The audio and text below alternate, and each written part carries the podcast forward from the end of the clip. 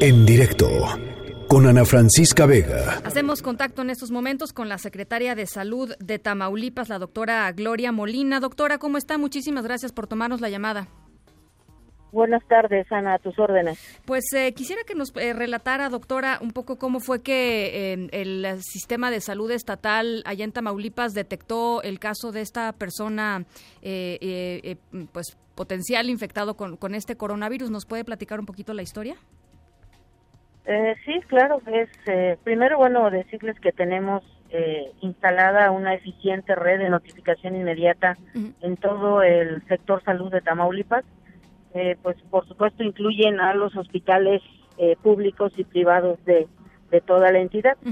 Eh, cuando se da a conocer este nuevo brote por esta cepa en China a principios de este año en México, pues difundimos una alerta epidemiológica para que todo el personal del sector salud en Tamaulipas pues, tuviera conocimiento de esta nueva patología o de esta patología por esta nueva, de esta nueva cepa, es lo correcto.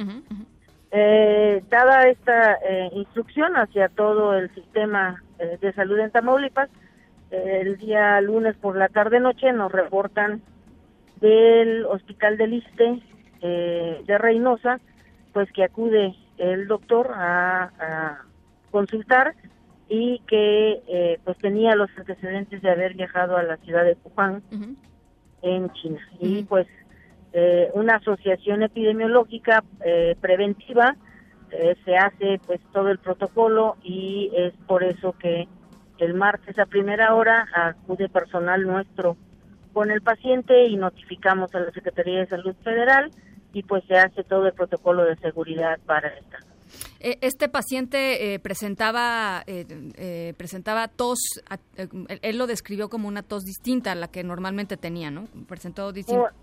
Es una tos seca, la que él tiene es una tos seca y tiene escurrimiento nasal como único síntoma. Es decir, no, no, no, no, está en un caso agudo, afortunadamente. No estamos hablando de alguien que pudiera tener una complicación al respecto. No, no tiene datos ni signos de que eh, esté complicado. Oiga, ¿y cómo se hace el rastreo de con quién tuvo contacto eh, eh, esta esta persona en su en su viaje a China? Tengo entendido que él él es originario de allá, ¿no? Sí, tiene antecedentes orientales. Él, como ya lo emitimos en nuestros boletines y en pues todas las entrevistas que hemos dado el día de hoy, viaja a la ciudad de Wuhan el día 25 de diciembre y regresa el día eh, 10 de enero a la ciudad de Reynosa. Y bueno, se hace un algo que llamamos los epidemiólogos estudio de caso. Y en este estudio de caso salen todas, el paciente nos tiene que referir pues todos los nombres y direcciones o, manera de localizar a todas las personas con las que tuvo contacto. Es importante mencionar, Ana, que este paciente ha tenido eh, una actitud muy responsable. Claro y un elevado eh, conocimiento de educación sanitaria. Rapidísimo, ¿no? Sí, porque pues él solito se aísla, él, corta contacto cuando se empieza a sentir mal y acude al ISTE para su medicamento que, se lo proporcionan y el ISTE pues nos notifica a nosotros. Él está, él, está aislado, él, es en su casa, ¿verdad? Eh, sí, claro, como marcan los protocolos, está aislado en su casa, vive solo, fue solo a, a, la ciudad de China a visitar a sus familiares, eh, tuvo contacto con cuatro familiares de él, los cuales ya nos pusimos en contacto nosotros, y eh, los cuatro están en perfecto estado de salud, ninguno tiene sintomatología, y empezamos pues en el estudio de caso a ver con qué personas había tenido contacto en su trajo, eh, del día 11 de enero a la fecha. Muy bien.